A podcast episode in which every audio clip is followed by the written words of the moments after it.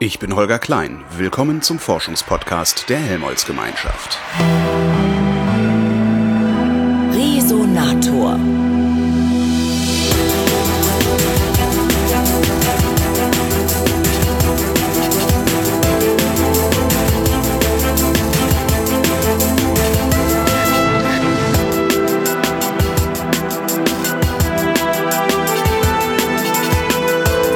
Ich treffe Angela Bittner und Dieter Hoffmann. Angela Bittner ist eine der Herausgeberinnen der Festschrift zum 20. Geburtstag der Helmholtz Gemeinschaft Deutscher Forschungszentren und Dieter Hoffmann ist äh, zusammen mit Herrn Trischler einer der Autoren des wissenschaftlichen Essays, nee, des wissenschaftshistorischen Essays in dieser Festschrift.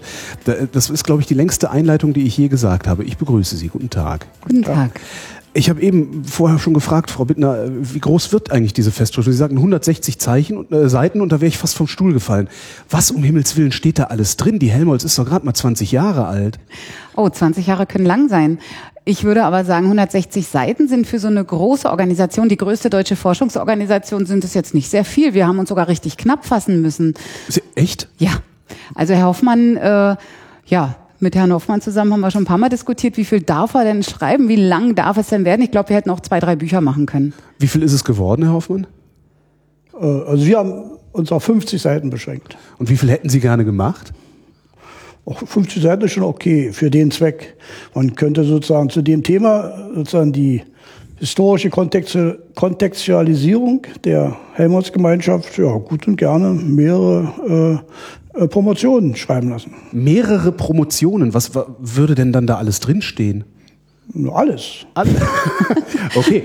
Was steht nicht in der Festschrift? Ja, die Details, nicht? Also die äh, Frau Bittner hat ja darauf hingewiesen, dass die Helmholtz-Gemeinschaft die äh, größte außeruniversitäre Forschungseinrichtung der Bundesrepublik ist mit wie viele Zentren sind es? 18. 18 Zentren, nicht? Und jedes Zentrum ist ja äh, ein großes Institut. Stimmt, hat seine eigene Sozusagen Geschichte. Hat ihre ja. eigene Geschichte, auch äh, äh, seine eigene Entwicklung. Und es gab ja schon mal ein Projekt. Also die Helmholtz-Gemeinschaft ist ja nicht sozusagen aus dem Out of Blue gekommen, sondern äh, hat ja die äh, die Vorgängerinstitution, über die wir auch berichten, die Arbeitsgemeinschaft der Großforschungseinrichtung.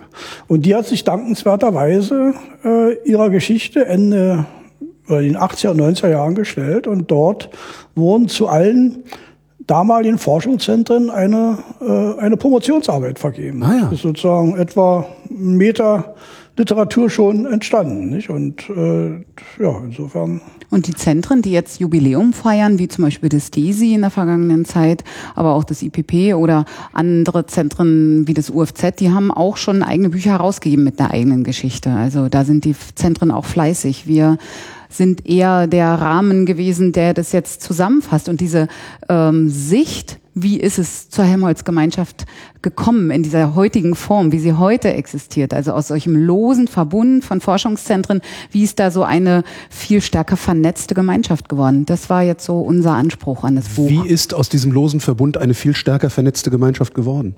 Hm. Wo fängt man an zu erzählen? Ja, mit, der, mit dem Status der Großforschung in der Bundesrepublik. Die Großforschung ist in den 50er Jahren entstanden. Und Groß Großforschung ist ein Phänomen in der Wissenschaftsentwicklung generell, also vor allem international.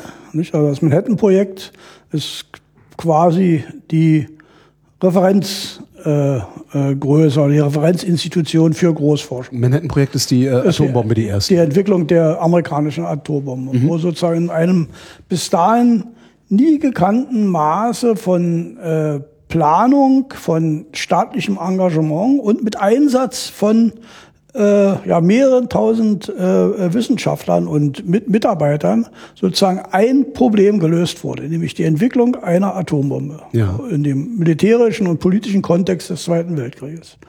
Und dieses Phänomen der, der Großforschung ist sozusagen ein Phänomen moderner Wissenschaft. Aus diesen Großforschungseinrichtungen der äh, äh, Amerikas, nicht? also Manhattan-Projekt, das ja über ganz USA große Forschungszentren, also Los Alamos äh, als bekannt ist es, aber auch in Oak Ridge, äh, wo die Isotopentrennung äh, äh, gemacht wurde und viele anderen sind sozusagen National Laboratories ent, ent, entstanden, also Brookhaven und große Beschleunigereinrichtungen. Und das äh, war im Grunde nicht nur ein amerikanischer Trend mit dem militärischen Hintergrund der Atombombe und dem Militär, sondern es war ein genereller äh, äh, äh Trend in den 50er Jahren der Wissenschaftsentwicklung, dass bestimmte äh, Forschungen oder Probleme äh, nur in großen Forschungsverbünden lösbar und erforschbar sind. Und das hat sich zunächst äh, im Kontext der Kernforschung entwickelt, so auch in der Bundesrepublik. Die ersten Großforschungseinrichtungen waren Kernforschungseinrichtungen, namentlich in Karlsruhe, äh, in Jülich, aber auch hier in Berlin, das Hahn-Meitner-Institut und dann wenig später auch das DESI, also das mhm. äh, äh, große Forschungszentrum für äh, Teilchenphysik, also wo man versucht zu erkennen, was die Welt, was die Welt im Innersten zusammenhängt. Das war sozusagen der Nukleus, aus dem sich sozusagen die Entwicklung der Großforschungseinrichtungen äh, in den 50er Jahren entwickelt haben. Das wurde dann in den 70er Jahren und 80er Jahren komplementiert durch andere Themen, wie zum Beispiel Datenverarbeitung, Biotechnologie, und Gesundheit, also das Krebsforschungszentrum in, in, in, in Heidelberg, sodass sozusagen eine sich in den ab den 50er Jahren bis in die 80er Jahre sozusagen eine Säule der bundesrepublikanischen äh, Wissenschaftslandschaft äh, herausgebildet hat, neben den Universitäten diese außeruniversitäre äh, Sachen. Das waren sozusagen die Großforschungseinrichtungen, die zunächst erst äh, vollkommen separat existierten und dann aber auch einen losen äh, Verbund bildeten die Arbeitsgemeinschaft der Großforschungseinrichtungen. Dieser Trend in den 50er Jahren, Großforschung zu betreiben, ist der ausgelöst worden durch das Manhattan-Projekt oder war das einfach eine historische Notwendigkeit, dass es sich so strukturieren musste? Das Manhattan-Projekt ist sozusagen der sichtbarste Ausdruck. Nicht? Es gab aber solche auch äh, auf dem im Bereich der Luftfahrt und später der Raumfahrt. Nicht? Also in, in Deutschland bekannte Peenemünde, nicht? Mhm. wo Werner von Braun die äh, äh, äh V2 äh, auch in militärischen Kontexten entwickelte. Äh, das war auch ein Großforschungsprojekt, das aber äh, durch die alliierten Kontrollratsbeschlüsse in Deutschland einen, einen Abbruch äh, erfuhren, mhm. sodass äh, diese Großforschungseinrichtungen im Prinzip auf der grünen Wiese und neu äh, äh, sich etablieren mussten in Deutschland. In Amerika hat man diese Kontinuität, nicht? Mhm. Von den äh, äh, Großforschungsein äh, oder aus den Forschungseinrichtungen des Manhattan-Projekts in die National Laboratories oder auch dann äh, äh die Entwicklung zur, äh, äh, zur Raumfahrt. Mhm. Das sind aber im Grunde die Gebiete, die im Grunde vollkommen anders hinsichtlich der Größe, aber auch hinsichtlich der Struktur der Forschungsförderung nötig machten, als zum Beispiel die traditionelle Universitätsforschung.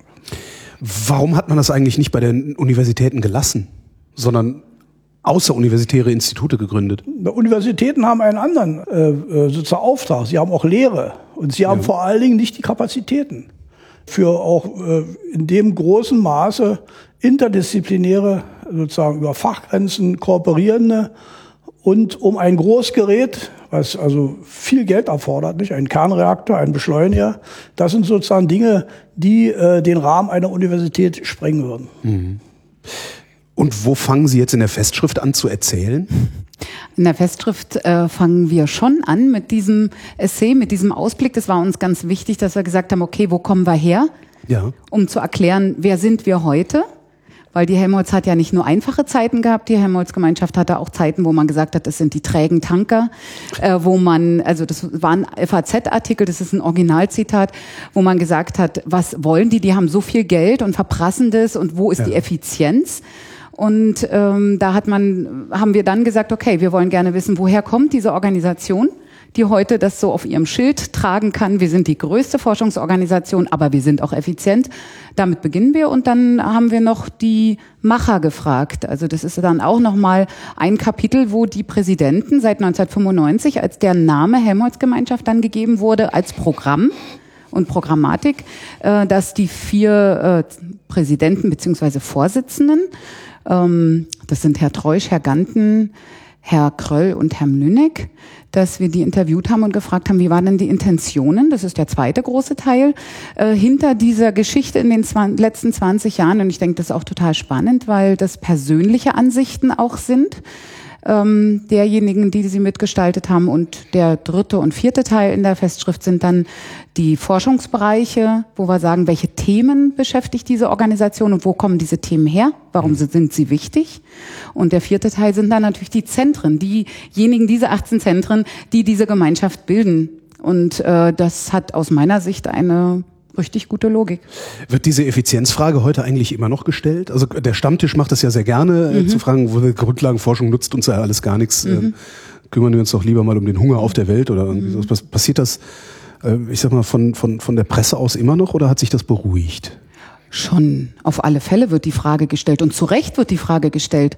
Nur ich denke, dass die Großforschungseinrichtungen äh, klüger und angepasster geworden sind an diese Fragestellung. Früher hatte man äh, gar nicht das im Fokus, dass diese Frage gestellt werden könnte. Da war La Polar die Geschichte, ja. dass man gesagt hat, äh, wir forschen und das befriedigt die Neugier des Menschen und gut ist. Ja, aber und, ist doch eigentlich auch super. Also ich meine, ja. Warum beschleunige ich Teilchen? Ja, weil ich kann. Das ist doch eigentlich, ja, und heute würde der Wissenschaftler sagen, nicht nur weil ich kann, sondern da kommt vielleicht am Ende dann eine Erkenntnis über eine Materialeigenschaft bei raus.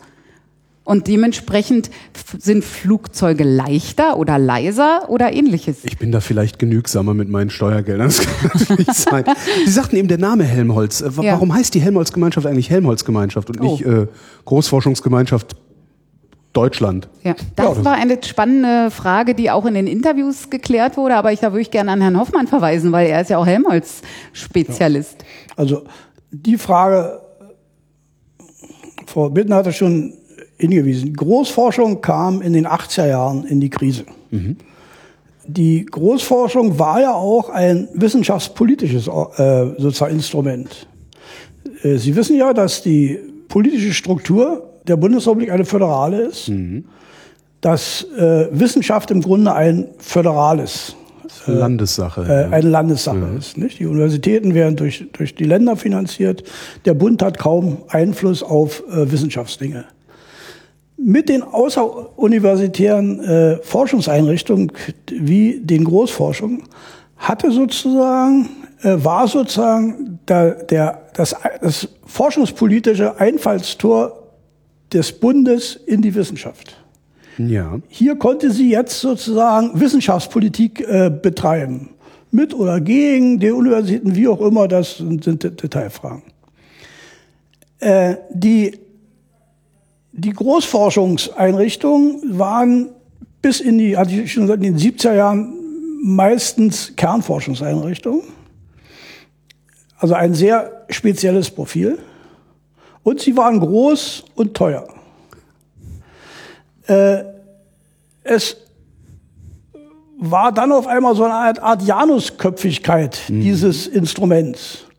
Denn äh, in, in den 80er Jahren war etwa 30 Prozent des Etats des Bundesforschungsministeriums, oder damals hieß es wohl für Wissenschaft und Forschung der Name chargiert, also dieses Ministeriums war durch die Großforschungseinrichtung fe festgelegt und es drohte sozusagen äh, ja das ganze Geld dieses schönen Ministeriums in die Großforschung zu gehen. Mhm.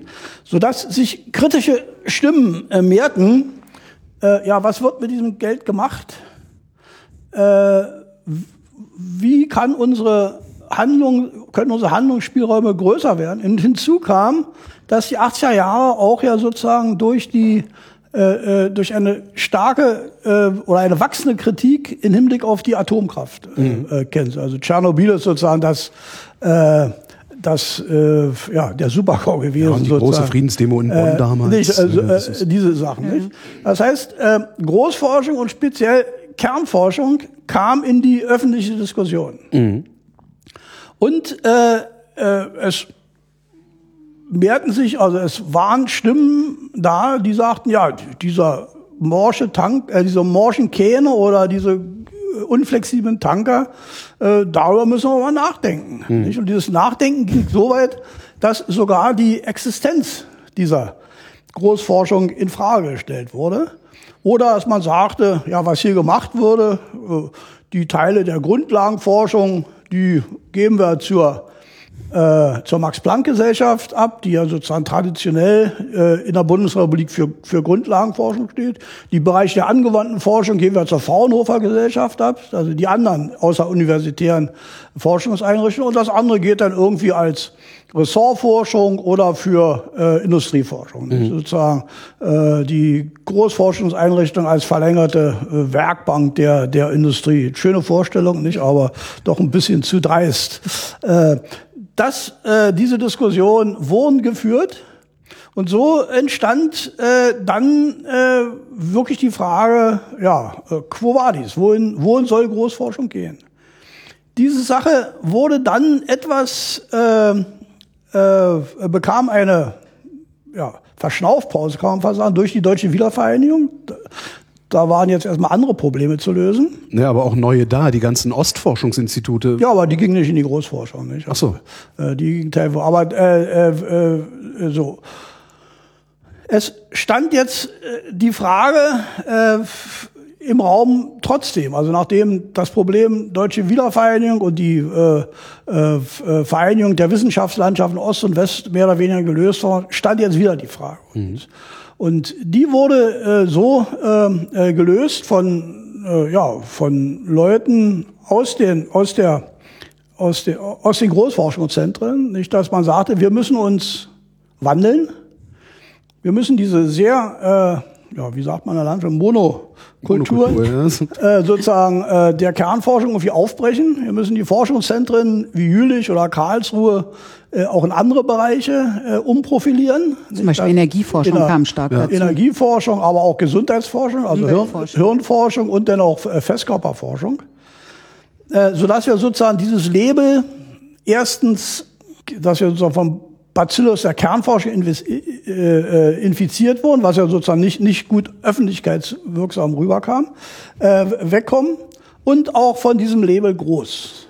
Nicht? Und. Äh, und da war dann sozusagen der, ja, fast ein PR-Trick kann man sagen, oder äh, dass man sagte, wir geben uns einen Namen. Ah. Nicht? Wir heißen nicht mehr Großforschung, wir geben uns einen, einen programmatischen Namen. Nicht? Und da gab es verschiedene Diskussionen. Eine war Gottfried Wilhelm Leibniz, nicht der große Universalgelehrte. Leibniz gibt's doch. Ja, danach, danach. Ah, die ist noch neuer. Die ist noch neuer. Ah, okay. Also die ist nicht äh, nicht neuer, aber der Name kam später. Nicht? Okay. So der Name Leibniz, der wurde doch vielleicht als zu größenwahnsinnig äh, oder zu universell äh, äh, verworfen. Ein anderer Name war äh, äh, äh des äh, von Beckholz. Sie wissen, äh, Beckholz war nämlich einer der äh, äh, Direktoren des äh, Forschungszentrums Jülich, bevor er dann zu Siemens ging und dann 1986, glaube ich, äh, äh, äh, einem terroristischen Anschlag äh, zu, äh, zu Opfer, äh, zum Opfer fiel. Beckhaus war sozusagen einer der äh, ja, äh, gestaltenden äh, Vorsitzenden der, der alten AGF, also der Arbeitsgemeinschaft der Großforschung von, von Jülich. Das wurde aber doch als zu zeitnah äh, mhm. verworfen. Und dann kam man auf die Idee, es gab ja noch diesen großen deutschen äh, Physiker oder, oder fast letzten Universalgelehrten Hermann von Helmholtz, der an sich sehr gut das Profil äh, der der, äh, der alten, der alten Arbeitsgemeinschaft der Großforschung, aber auch der neuen Helmholtz-Gemeinschaft abbildet, nämlich er, sein Forschungsspektrum reicht von der, von der äh, Medizin und der Physiologie äh, bis hin zur Physik. Er wurde ja sozusagen, äh, ja, äh, äh, ehrfürchtig ironisch als Reichskanzler der äh, Physik äh, äh, genannt. Also das, das heißt, nicht, ja? das heißt, er hatte sozusagen auch einen, einen forschungspolitischen äh, Ansatz. Er war auch sehr gut mit der Politik seiner Zeit, also mit dem Hof vernetzt. Sie schreiben aber Reichskanzler der Wissenschaften. Ja, das wechselt manchmal. Ja, weil Sie Physiker sind, ja, haben Sie das Gefühl, dass natürlich der Reichskanzler der Physik sein muss, oder? Ja, das, also, ich weiß jetzt nicht genau, wie äh, äh, ob Wissenschaft oder der Physik. Wenn ich nee, ich zitiere Sie ja, gerade. Ich habe nämlich gerade vor mir zu liegen. So, wenn, wenn, Sie zitieren, das ist der Wissenschaft. Nicht? Aber, ich gehe dann mal.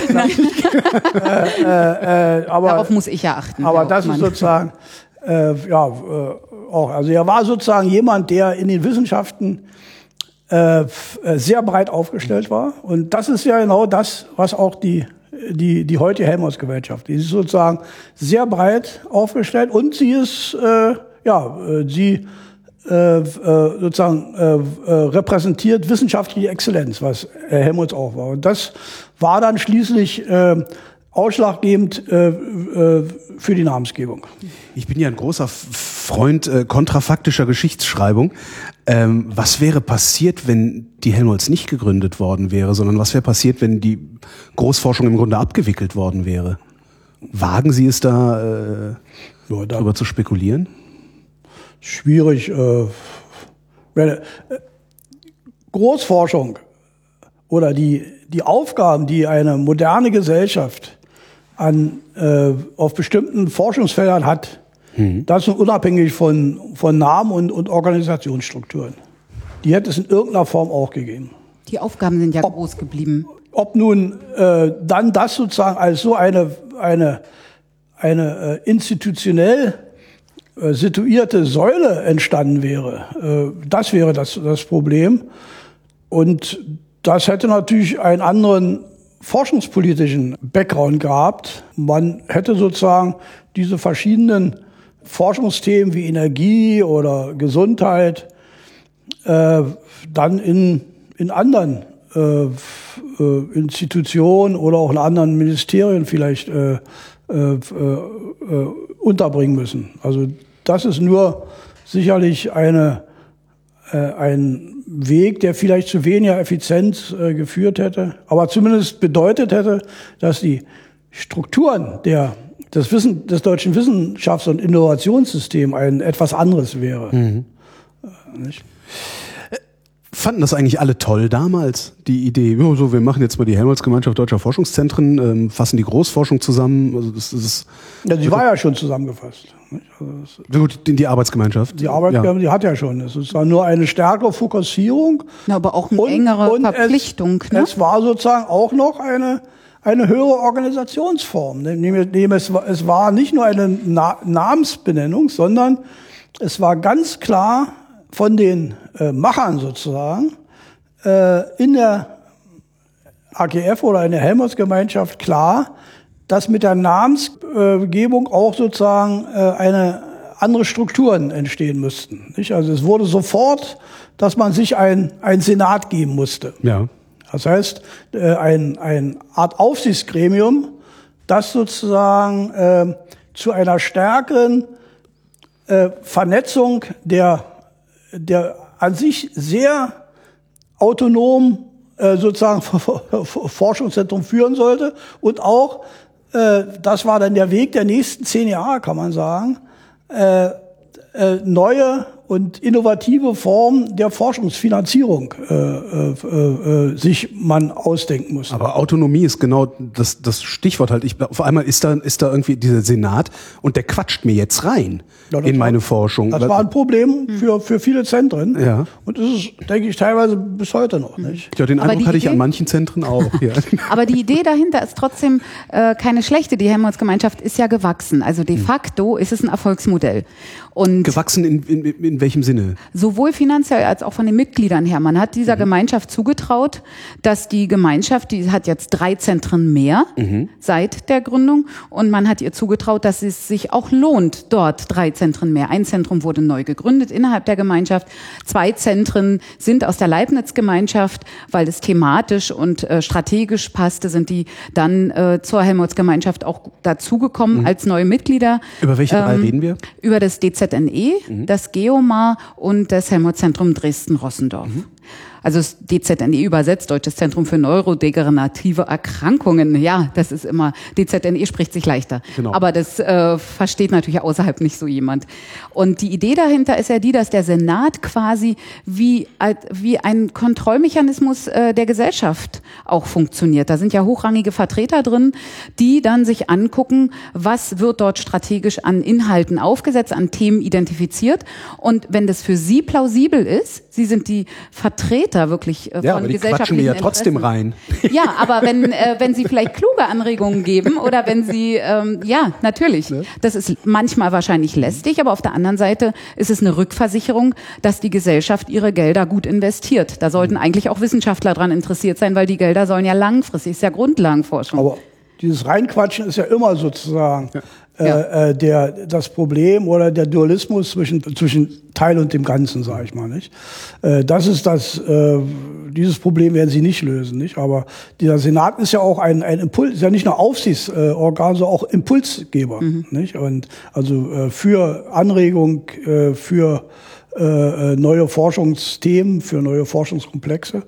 Und hier hat im Grunde die Helmholtz-Gemeinschaft ja etwas nachgeholt, was andere äh, Forschungsorganisationen wie die Max-Planck-Gesellschaft oder die Fraunhofer-Gesellschaft äh, schon hatten. Das heißt also, äh, sie hat sich hier im Grunde vergleichbar aufgestellt wie die bis dahin äh, ja, äh, wohl situierten und wohl sozusagen etablierten Forschungsinstitutionen der Bundesrepublik. Und man sollte nicht nur äh, äh, darauf hinweisen, dass in den letzten 10, 20 äh, Jahren oder 25 Jahren kann man fast sagen, dass die äh, Helmholtz-Gemeinschaft nicht nur weiter an Größe ge gewonnen hat, sie hat auch sozusagen in diesem Ensemble von äh, äh, außeruniversitären Forschungsinstitutionen, nicht also äh, Fraunhofer Gesellschaft, Max-Planck-Gesellschaft, äh, auch an an, Akzept, an, an, an, an Akzeptanz äh, äh, ge- und Kompetenz gewonnen. Nicht? Sichtbares Zeichen ist, dass die no Nobelpreise, die ja sonst, die ja sozusagen als so ein, ein Gütesiegel für, für, für, Universi für Wissenschaftler, aber auch für deren Institutionen gelten, dass äh, Nobelpreise nicht mehr allein der Honorien Max-Planck-Gesellschaft vorbehalten sind, sondern eben äh, im Jahr 2007 und 8, Acht und 14. äh, ja, na 14 kann man schon wieder ein bisschen. drei. Wir Ah, zählen drei. ah, gut. können, können, aber äh, lassen wir mal bei 7 und 8 nicht zwei äh, äh, Nobelpreise an die Helmholtz-Gemeinschaft gingen, nicht? Mit Herrn Grünberg in Jülich. Auch ein Zeichen, dass sich diese Umstrukturierung von meinem Kernforschung einem Festkörperinstitut äh, ja, gelohnt hat. Nicht? Und von Herrn Zuhausen äh, in Heidelberg am Krebsforschungszentrum. Nicht? Und dann gibt's noch diese äh, Den Herrn Hell. sozusagen diese, diese geteilten Nobelpreise, nicht? Herr Hell, der, äh, ja, ich würde ihn sozusagen zur Max-Planck-Gesellschaft zählen, aber er hat eben auch äh, seine Finger in einem äh, Na, nicht nur Finger, auch Finanzierung und Verankerung, und auch in Heidelberg? Und am DKFZ. Auch in, auch in, ja. auch in Heidelberg, nicht? Äh, weil eben diese Methode, dieses äh, äh, Mikroskop eben auch gerade in der, in der äh, Bio, biomedizinischen Forschung sehr äh, es, es gibt noch einen, also ich werde Sie noch mal darauf hinweisen, dass es auch noch, auch noch einen anderen gibt, der irgendwie, äh, das ist mir irgendwie bei der Durchsicht mal gekommen. Ja. Äh, Na, das KIT zum Beispiel als Neugründung hat inzwischen, das ist ja auch noch einer der Phänomene der letzten Jahre gewesen, dass es auch neue Strukturen gab, um Verbünde, also die Forschung rückt eh näher zusammen, weil es oft gar nicht mehr möglich ist, diese Riesenprojekte mit einer Institution sogar alleine zu führen. Ähm, und da gab es ja den Zusammenschluss von Univers also von Universität, Technischer Universität und Forschungszentrum. Und da ist das Also Phänomen. Ein, Zusammenschluss der, der, der äh, Bundesforschung mit der Landesforschung. Ja, was, ja äh, sehr spannend und es war auch ein interessanter Prozess und äh, als ich dann die Festschrift, ähm, die einzelnen Porträts der Zentren äh, gemacht und gelesen und weiterentwickelt habe, äh, stellte sich dann plötzlich raus, dass es ganz spannend ist, weil nämlich äh, viele Nobelpreise, die die Technische Universität Karlsruhe hat, ja, wo zählen die denn jetzt hin?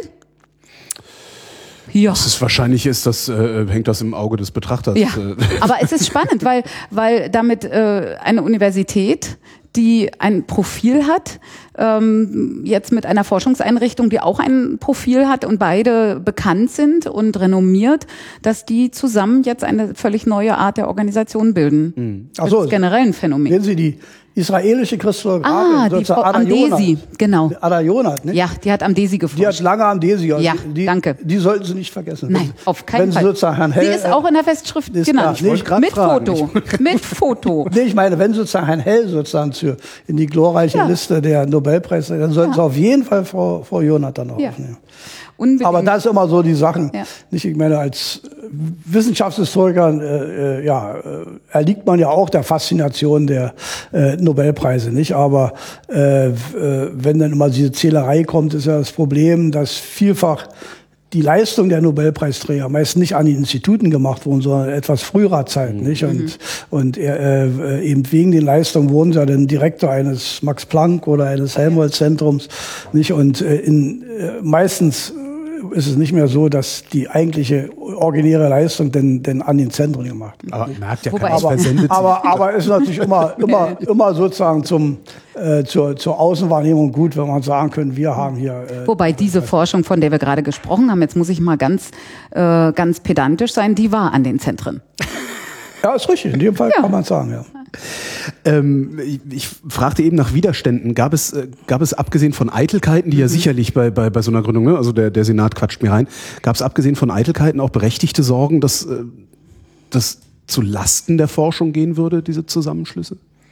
Zu Lasten vielleicht nicht, würde ich, das würde ich, aber ich meine, das ist natürlich immer, wenn so ein großer Strukturbruch äh, kommt, der geht nie sozusagen ohne, ohne Schäden mhm. oder ohne, ohne Verwerfung von sich. Und, und so war das natürlich auch äh, sicherlich, das, das haben viele äh, gefürchtet. Ich meine auch, es wurden natürlich auch in, in Höfe reinregiert, nicht? Wo sozusagen man bisher äh, selbst, das sind diese Bedenken, die nur allzu menschlich sind, nicht? Aber die wurden an sich, äh, ich wüsste jetzt keiner aktuellen Diskussion, die äh, sozusagen den Zustand haben wollen mit dieser mhm. doch sehr separaten Struktur, wo die Autonomie sozusagen sehr groß war. Ich denke, die Vorteile sind inzwischen die, klar. Die, die Vorteile war, ja. waren klar. Äh, es ist auch da so, da äh, mit dieser Umstrukturierung eine starke Fokussierung von Forschung erfolgt, auch auf Forschungsfelder, die erfolgreich wurden. Und es äh, äh, fand natürlich ja dieser diese Marke Helmholtz, nicht? Äh, die wurde äh, gestärkt. Mhm. Und das hat sich im, im gerade in, in, in den letzten 20 Jahren auch in, in in, in Forschungskapital niedergeschlagen, nicht? Also in, in, in größeren und stabileren Etats und äh, starken Einflussmöglichkeiten, besseren Forschungsmöglichkeiten. Äh, also das heißt, die Existenz der Helmholtz-Gemeinschaft hat nicht geschadet, äh, sondern im Gegenteil genutzt. Hat genutzt, ja. weil sozusagen äh, äh, das muss man ganz klar sagen. Äh, mit der, zunächst war es ja auch nur eine Umbenennung, nicht? Ja. Das, wenn Sie das, die Einladung zum, zum Festakt äh, vor 20 Jahren hier in Berlin sehen, da steht nicht einfach Gründung da, sondern steht Umbenennung. Ja, ja. Einfach um solche äh, äh, Diskussionen. Diskussionen und sozusagen em, em, em, Empfindlichkeiten etwas zu nivellieren, sagen wir mhm. mal. Das, die die Interpretation des Historikers. Aber die Skeptiker, es waren, Sie fragten ja noch, ob es äh, gegen, also Gegner gab oder ob das große ja. Skepsis gab. Also Herr Treusch, derjenige, der dann erster Vorsitzender, also der Vorstand vom Forschungszentrum Jülich, der erster Vorsitzender auch der neuen umbenannten Gemeinschaft wurde, der hat uns schon berichtet im Interview, dass es skeptische, ähm, also Skeptiker gab und dass es auch Menschen gab, die jetzt nicht für den Prozess so eindeutig mhm. offen gestimmt hätten, sondern eher, wenn sie gekonnt hätten, alles beim Alten gelassen hätten. Haben Sie mit denen dann jetzt nochmal gesprochen und gefragt, und wie war's? Nein. Das wäre ja mal spannend eigentlich. Ja, aber noch. das ja. Wär, ist die Arbeit, ist der Gegenstand von, von künftiger Forschung. Ja. ja wenn sie dann noch leben. Nicht, aber ich meine, aber die Skepsis ja. war so, wie ich Hans Treusch verstanden habe, bezog sich natürlich vor allen Dingen, hier werden Erbhöfe angegriffen. Ja. Nicht? Hier wird sozusagen äh, äh, mein, mein Reich sozusagen in Frage gestellt. Ich muss sozusagen etwas machen, was ich selbst gar nicht vertreten kann. Mhm. Aber ich muss das Geld geben. Ja. Oder ich muss jemandem berichten, wo ich vorher nicht berichten musste. Ich muss mich mit jemandem abstimmen. Aber also diese halt, Befürchtungen sind aber immer aber da. Aber die sind halt auch nicht sachlich, sondern das sind Eitelkeiten. Da naja, muss man wahrscheinlich. Das ist schon ein bisschen mehr, würde ich ja. sagen. Nicht? Ja. Weil ja sozusagen es war nicht so, dass die Forschung äh, in, äh, sozusagen nicht erfolgreich war oder so. Mhm. Was, nicht? Es war schon sozusagen ein, ein, ein, ein Eingriff in die in die Forschung und Forschungsstrukturen. Also es wird immer sozusagen bei dem, bei diesem, äh, bei, der, bei diesem Prozess äh, der Struktur, strukturellen Wandlung der, der Helmholtz-Forschung. Denn später mit der äh, äh, programmorientierten Förderung steht, wird über, immer oder wurde äh, äh, das Problem sozusagen der Freiheit der Forschung. Mhm. Wie stark ist die äh, Freiheit der Forschung, was ja sozusagen eines der großen äh, äh Dogmen sozusagen äh, äh, deutscher äh, Wissenschaft mhm. ist nicht, dass man, äh, dass die, die Forschung frei sein soll. Ja. Äh, und abgesehen, wenn es Ressortforschung ist, Auftragsforschung, haben wir nicht. Aber mhm. äh, wie stark nimmt gibt es sozusagen außerwissenschaftliche Einfl nehmen außerwissenschaftliche äh, äh, Dinge Einfluss auf die auf die Richtung der Forschung. Hm. Also bis hin zu diese, Themen. Nicht? Und das ist das ist schon ein ein ganz ganz äh, zentraler Punkt und ein ernstzunehmender Punkt. Nicht? Ja. Nein, was ich sagen wollte, ist ein äh, bisschen zu Themen, wenn äh, durch Finanzierung manche Themen eben weiter fortgeführt werden können und andere eben nicht.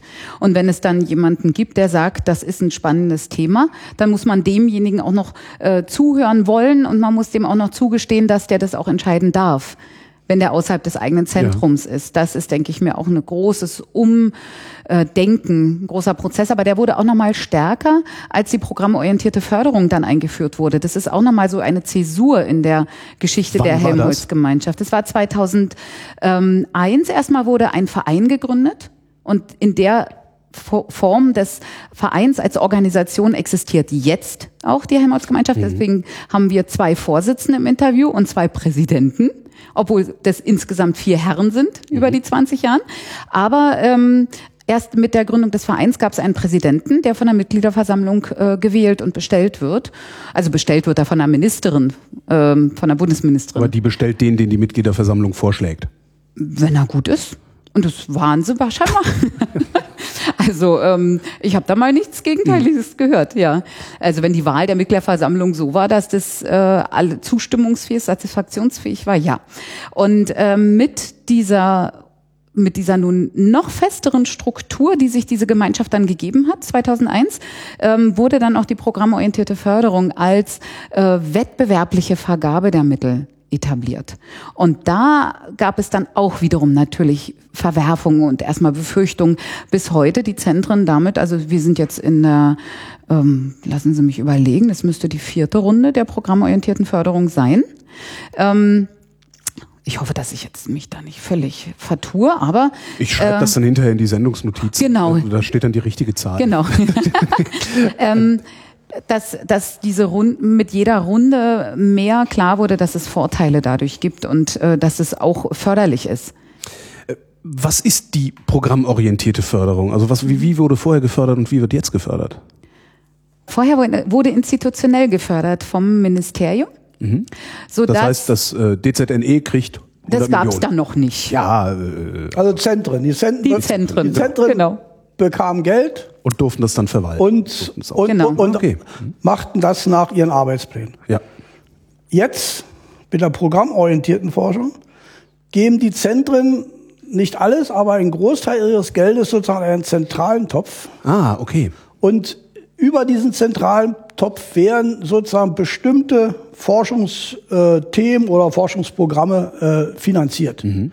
In Konkurrenz und äh, zeitlich limitiert und mit, mit Begutachtung. Also es ist sozusagen kein, kein, kein Selbstläufer. Nicht? Und, und das war schon ein, ein, ein, ein sehr gravierender ein Eingriff in die, in die Struktur der Helmholtz-Gemeinschaft und auch in die Autonomie der, äh, äh, der einzelnen Forschungszentren. Nicht? Weil sozusagen, äh, ja, sie konnten noch sozusagen aus dem, wo, wo sie sich stark fühlten oder was sie machten, äh, Forschung entwickeln. Nicht? Aber das ging natürlich zugunsten von, von anderen Forschungen. Wenn da auf einmal kein Geld mehr war, dann musste was eingestellt werden. Mhm. Aber es ist auch eine große Anerkennung, weil das internationale Gutachter sind die jetzt seit äh, 2003 fand dann äh, startete die erst also die ersten Begutachtungsrunden waren 2002, 2003 und 2004 begann die erste Runde. Mhm. Ich habe jetzt auch mal nochmal nachgeschaut. Ist ja gut, wenn das Ding fertig ist, ne, die Festschrift. Äh, es ist die dritte Runde, mhm. ähm, die jetzt läuft und ähm, es ist eine hohe Anerkennung, wenn international renommierte Wissenschaftler A bereit sind, erstmal in diesen Begutachtungsrunden, die sehr aufwendig sind und äh, auch Kraft fordern, sowohl von den Zentren als auch von den Gutachtern, wenn die kommen und äh, diese Programme begutachten und wenn die dann ihr Gütesiegel draufgeben, dann ist das natürlich einfach auch eine Entwicklungsstufe höher, wenn man dann sagen kann, gut, jetzt hat hier ein renommierter Forscher gesagt, das ist ein tolles Thema und wie wir es angehen, ist es auch gut ich weigere mich zu glauben, dass es alles so reibungslos und rosig und, und, und toll gelaufen ist. Gab, ja, gab, es, gab, es, gab es Hoffnungen, die sich nicht erfüllt haben? Also geschadet hat der Zusammenschluss oder die Umbenennung sicherlich nicht. Aber gab es Hoffnungen, die sich nicht erfüllt haben? Haben Sie vielleicht nicht mit uns drüber geredet?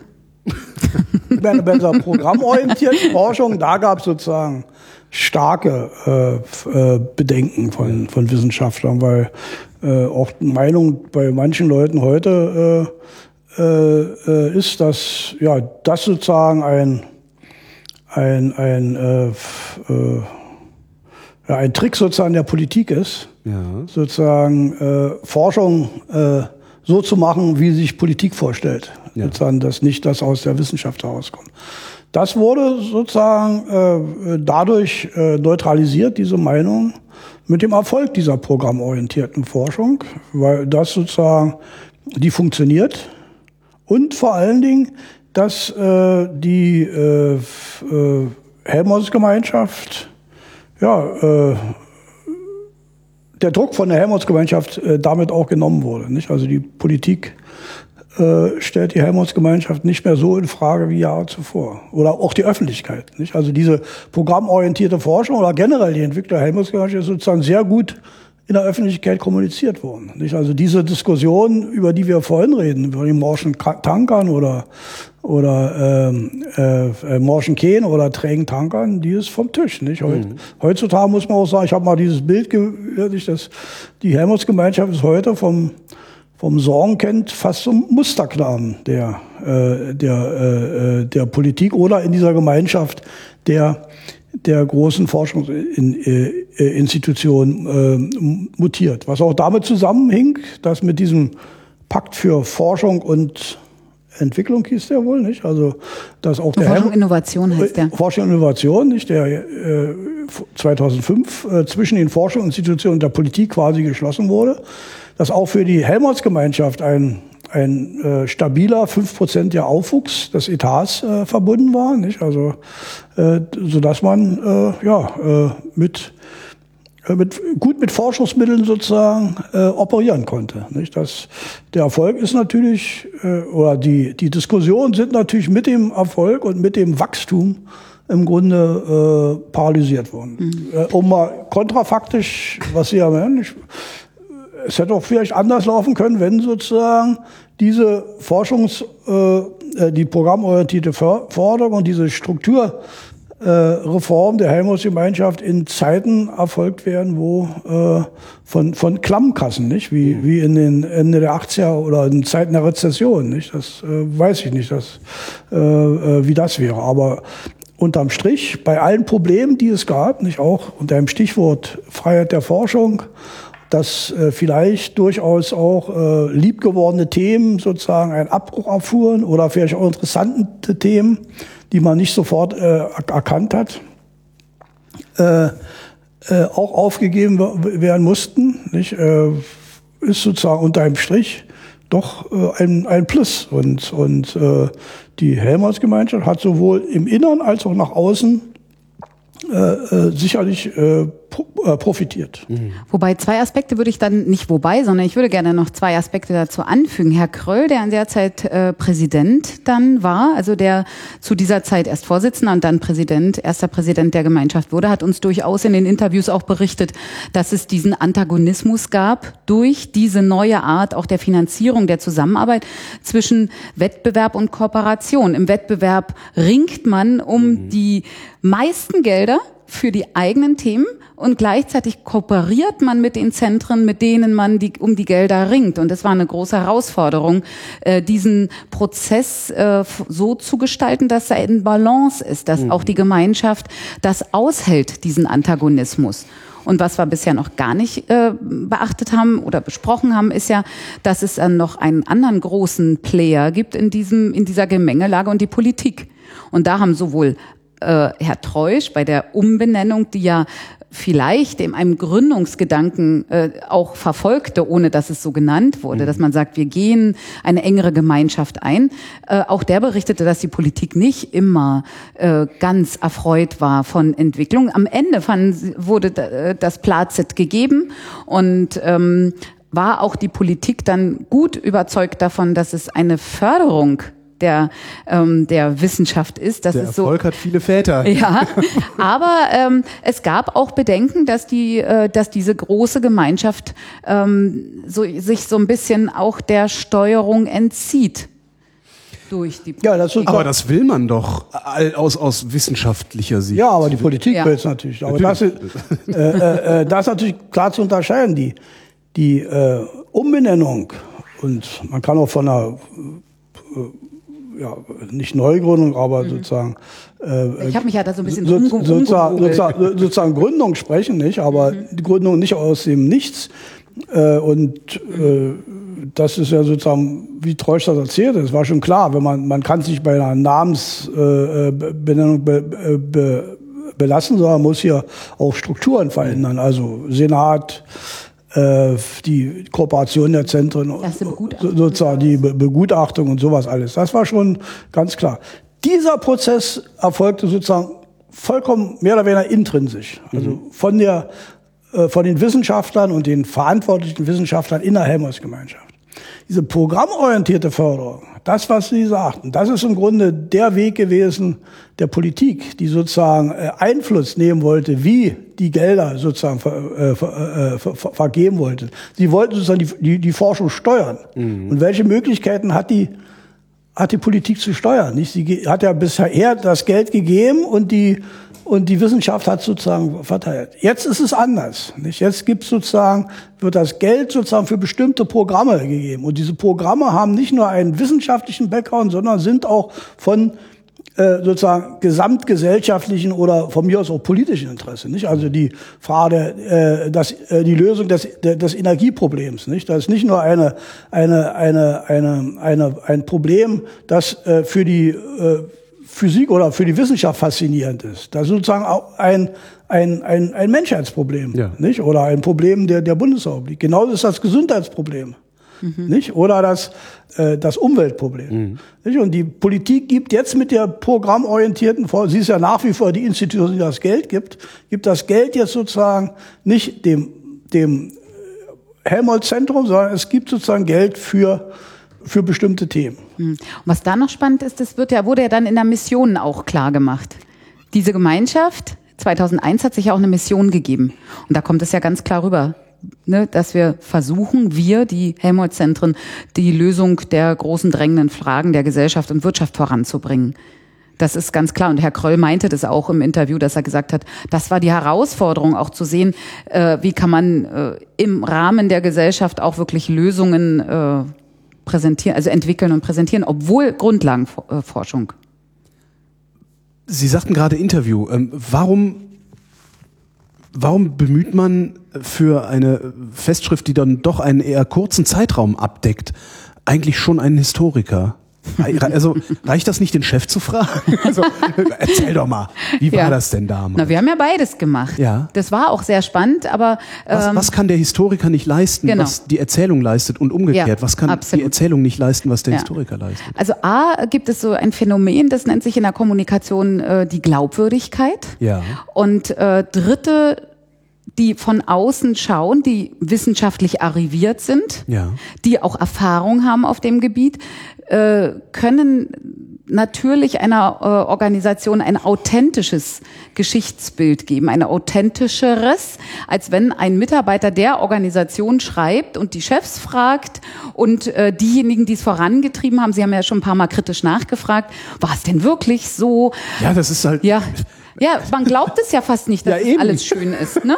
Aber dazu würde ich dann den Lesern auch empfehlen, in die Festschrift mal reinzugucken, mhm. in das Essay, weil es ist natürlich nie alles schön, aber äh, wir haben die Chance, wenn ein Historiker sich das anschaut, er hat die Also er hat die, das Handwerkszeug, den Blick und, und Herr Hoffmann und Herr Trischler sind für mich da prädestiniert gewesen, weil sie in der Wissenschaftsgeschichte sich auskennen und äh, auch die größeren Zusammenhänge sehen können. Also das Bewerten dessen, was ich hätte finden können, ähm, ist ein völlig anderes auf einem völlig niedrigeren Niveau, als wenn jemand äh, dies äh, vornimmt, der auch schon Erfahrung hat auf dem Gebiet und wie gesagt äh, auch noch wissenschaftlich fundiert.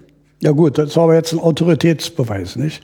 äh, äh, Sie so bin ich daran gegangen. Sozusagen setzen voraus, dass wir ja. äh, äh, das können. Ja, darum haben Sie doch den weißen Kittel an. Und ich habe ja, kein, ich hab ja keinen weißen Kittel. Aber um, auch nicht um das karierte um es, Hemd. Als um Physiker hätten Sie ein kariertes um Hemd. Ja. Aber sozusagen... Also als ursprünglicher äh, Physiker. Äh, das ist natürlich ein Problem, nicht? Was wir Sie hätten vollkommen recht, wenn man, wenn man sich nur sozusagen mit äh, 20 Jahren Helmholtz-Gemeinschaft beschäftigt hätte, dann wäre das ein Objekt der Zeitgeschichte, nicht? Da sind Politikwissenschaftler an sich viel besser äh, oder äh, Wissenschaftsforscher an sich viel besser als ein Wissenschaftshistoriker äh, wie Herr Trüschler oder ich. Unser Ansatz war ja ein breiterer.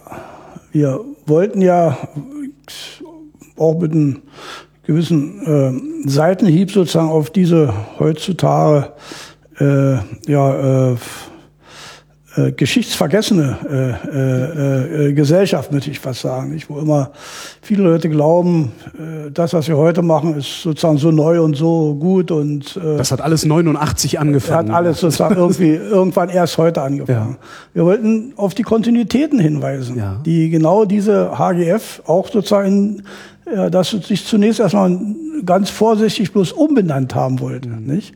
Wollte zeigen, dass sozusagen Großforschung äh, oder äh, diese äh, Forschungszentren eine viel längere Geschichte haben, eben eine Geschichte, die teilweise bis in den Zweiten Weltkrieg, aber zumindest etwa 50 Jahre reicht, also von den 50er Jahren bis über 50 Jahre reicht. Also wir wollten diese Kontinuitäten und auch die Diskontinuitäten zeigen und auch die neue Qualität, die sozusagen die mit der mit der Helmholtz-Gemeinschaft äh, äh, sozusagen Einzug gehalten hat. Das war sozusagen unser unser unser Anliegen, äh, die Kontinuitäten und Diskontinuitäten und vor allen Dingen auch die ja, die sozusagen die, die, die, äh, die Wurzeln heute, heute ja, äh, der, der heutigen Zentrum und der Forschung, die heute in der Helmholtz-Gemeinschaft äh, betrieben wird. Auch sozusagen die institutionellen Strukturen.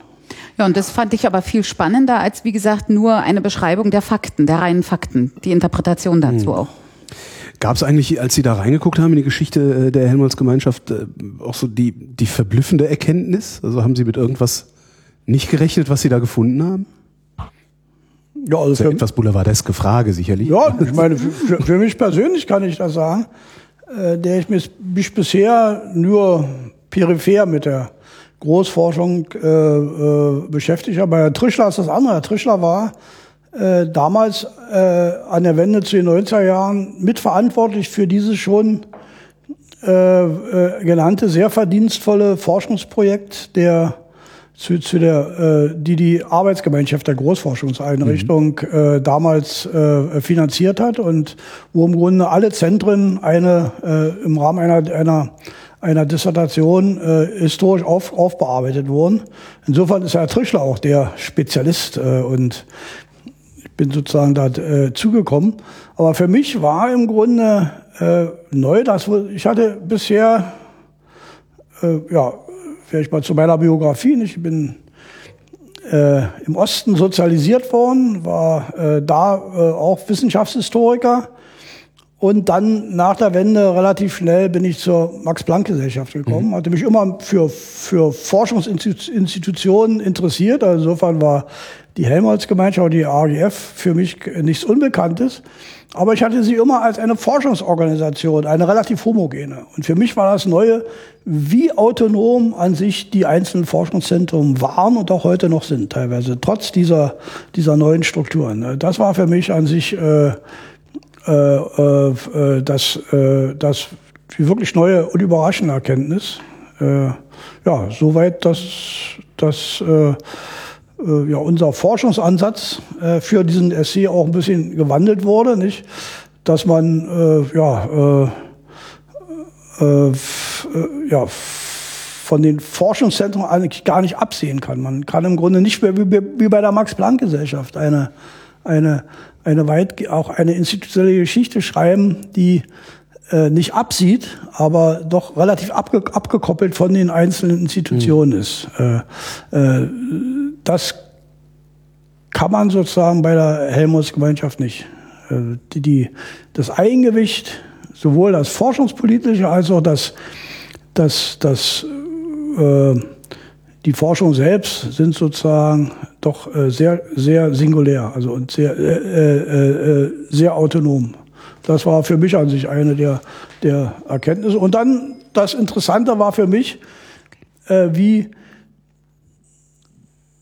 wie sozusagen die Helmholtz-Gemeinschaft in den letzten 20 Jahren in diesem System der deutschen äh, Wissenschaftsinstitution äh, äh, doch äh, ihren äh, Platz als gleichberechtigt oder auch äh, Konkurrent zu den anderen Institutionen im Grunde ge, sozusagen gefunden hat. Das, was ich sagte, vom Sorgenkind zum faktisch Kronprinzen oder Musterknaben. Hm. Das wäre ich auch ein etwas über, überhöhtes Bild, oh ja. aber, oh ja. aber wer weiß, wer sie jetzt alles nicht lieben wird dafür. Ja, das, das ist schon klar, aber das jetzt äh, aushalten. aber das ist etwa doch der. Ja. Äh, ich habe zwei andere äh, lustige Geschichten. Das ist jetzt dann nicht so fachbezogen wie bei Herrn Hoffmann, aber äh, ich fand das sehr, sehr spannend, als wir angefangen haben, äh, mit Herrn Hoffmann zusammen die Interviews zu führen mit den Vize, äh, mit dem Präsidenten und Vorsitzenden und äh, über das Essay immer mal geredet haben, dass er dann plötzlich die Einladungskarte von 1995 von der Festveranstaltung im Schauspielhaus rauszog. Die findet man jetzt auch im Buch als Faksimile. Ja. Das war, fand ich ganz wunderbar, dass Herr Hoffmann quasi ein Augenzeuge Das sind normalerweise auch so Sachen, die verloren gehen, ne? So diese, ja, diese der, ja. der Kleinkram. Ja, weil die Einladungskarte wurde vers versendet mhm. und damit, äh, das war eine tolle Veranstaltung, die ist jetzt vorbei, gut ist. Genau. Wenn man wenn man ein Archiv hätte, ja. würde es nicht verloren gehen. Aber die Helmholtz-Gemeinschaft hat leider noch kein Archiv. Sonst oh, nicht? Kein professionelles, Herr Hoffmann. Gut, von mir aus. Aber die Institute Die Institute haben. Ja, haben. ja, es gibt keine ja, ja. Teilweise. Genau. Äh, teilweise, nicht alle. Ja. Und das zweite war dann, ist dann noch so eine äh, schöne Geschichte, die Herr Treusch von äh, der Findung als Gemeinschaft erzählt hat, wo ich dachte, das ist interessant, dass schon vor 20 Jahren äh, so strategisch Veranstaltungen organisiert wurden. Das war dann, äh, als alle Mitglieder zusammen getagt haben, als dann am Ende dieser Beschluss im Frühjahr 95 war das dann gefallen ist, am Ende dieses Tages, also es ist wirklich konkrete Geschichte und wo er uns dann erzählt hat, dass äh, er zum Beispiel äh, genau für sich selber beschlossen und organisiert hat, äh, wie viele Pausen dürfen sein und was beeinflusst die Häufigkeit der Pausen am besten. Das ist zum Beispiel Kaffee trinken und dass das dann nicht so viel stattfinden sollte an dem Tag, damit dann ähm, die Mitglieder, die dort sind, äh, bei der Sache bleiben und beieinander bleiben in diesem wirklich, in diesem Diskussionsprozess, mhm. der natürlich äh, ja, wünschenswerterweise zu diesem Beschluss führen sollte, dass man dann äh, gemeinschaftlich rausgeht aus diesem Raum. Mit diesem, mit dieser neuen Gemeinschaft dann. Woher kriege ich die Festschrift? Und, und, und die Hörerinnen und Hörer natürlich auch im Buchladen oder bestelle ich die bei Ihnen irgendwo? Mhm. Oder ähm, gibt sie online? Also, ja. Wir werden äh, Auszüge aus der Festschrift sind, also was heißt wir? Ich die Helmholtz-Gemeinschaft ja. Deutscher Forschungszentren. Genau. Wir. Also äh, genau. Äh, die wird an einen ausgewählten Kreis natürlich verschickt, mhm. wie das so üblich ist mit Festschriften. Und man geht ja auch mit Steuergeldern ordentlich um, dass sie jetzt nicht zu Hunderttausenden gedruckt wird. Mhm. Das ist die kleine Botschaft, dass, dass es leider nicht möglich sein wird, dass jeder eine bekommt. Aber äh, wenn man äh, Na, ein EPUB, äh, dass ich es auf dem genau, iPad lesen kann, genau. wird's doch. Das, äh, das ist geplant, aber dazu müssen natürlich dann immer wieder alle Rechtsfragen geklärt werden mit ah, Bildrechten oh und mit allen möglichen anderen Ansprüchen, damit man das es dann auch wirklich online publizieren kann.